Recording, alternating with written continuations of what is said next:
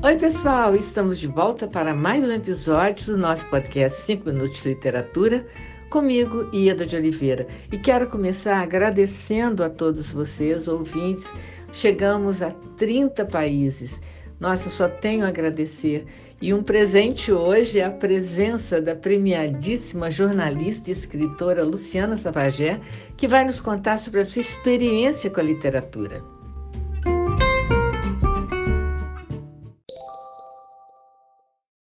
Ieda, minha querida Ieda de Oliveira, muito obrigada por me convidar e eu estar aqui no podcast 5 Minutos de Literatura, falando de literatura, justamente a nossa paixão. Você que também é uma difusora e uma apaixonada pelos livros.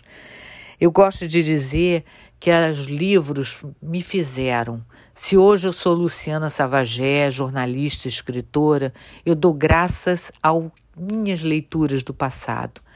Eu sou um pouquinho de Malbataan, de Fernando Sabino, de Clarice Lispector, de Cecília Meirelles, de Essa de Queiroz, de Machado de Assis, de Monteiro Lobato. Todos esses livros me formaram eu digo que minhas células, assim, tem um pouquinho de cada palavra deles, de cada verso de algum poeta, do Mário Quintana. Foram os livros que me formaram. Uma frase que eu digo como lema e que me ajuda muito na minha, minha escrita infantil é justamente a frase do Michel Quast, poeta e era um padre francês em que ele dizia assim: todo adulto deveria se lembrar que um dia foi criança. E essa frase é meu lema, porque quando eu vou escrever para criança eu vejo quanto é difícil. Não só porque nós temos que lembrar que um dia fomos adultos, mas a gente tem que dar dimensão de respeito à criança. A criança não pode ser vista no diminutivo, porque ela é criança. Não é livrinho, não é historinha, não é literaturinha. Não. É livro, é história, é literatura, é respeito. Daí a dificuldade e o desafio de escrever para criança. É muito mais difícil escrever para criança do que para escrever para adulto. E a leitura tem um outro lado muito impressionante e importante, porque ela exercita o pensar. E o pensar dá aquele trabalho né, na gente, porque muitas vezes nos traz o esforço das decisões. Daí a importância da leitura. Ela nos traz os benefícios das escolhas. Se as pessoas soubessem que o poder que um livro traz, a pessoa não ia largar um livro. Porque o livro, ele traz diminui os conflitos, porque ele traz o poder da palavra. A literatura, ela mostra que a palavra, ela pode reduzir o conflito, como ela pode também trazer harmonia. E nós, escritores, adoramos brincar com as palavras. Quando eu estou escrevendo um livro, construindo alguma página, o que eu mais gosto é justamente harmonizar essas palavras e descobri-las, as novas, cada vez mais novas, porque o nosso idioma português é muito rico e as palavras são muito múltiplas. E nós, escritores, somos os construtores de ideias, dos sonhos.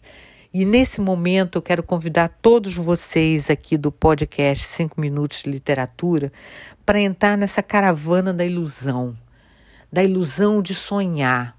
Convido vocês a lerem um pouquinho da minha literatura, A Menina que Vivia do, no lado da lua, do, do mundo da lua, que sou um pouquinho eu, que até confundo o nome do meu título. Queria convidar vocês a lerem também o Não Gosto, Não Quero. Queria que vocês convidar a conhecer a história de Jararaca, e dos Lampião e Maria Bonita, os cangaceiros, que é outra paixão que eu tenho, porque as pessoas esquecem dos nossos personagens brasileiros, mas existem muito personagem brasileiro importante que a gente precisa resgatar essa história desses nossos personagens, como os cangaceiros, como Antônio Conselheiro, como o pobre, o próprio Padre Cícero. Então a leitura, ela me formou, ela me forma e eu gostaria de dar um recado aqui para que vocês leiam escolha um bom livro, porque o livro faz a gente viajar para esse mundo inteiro, faz a gente ter amigos de todas as nacionalidades. Eu amo a leitura e amo os livros. Muito obrigada a vocês. Esse é o meu pequeno depoimento sobre a minha paixão pelos livros.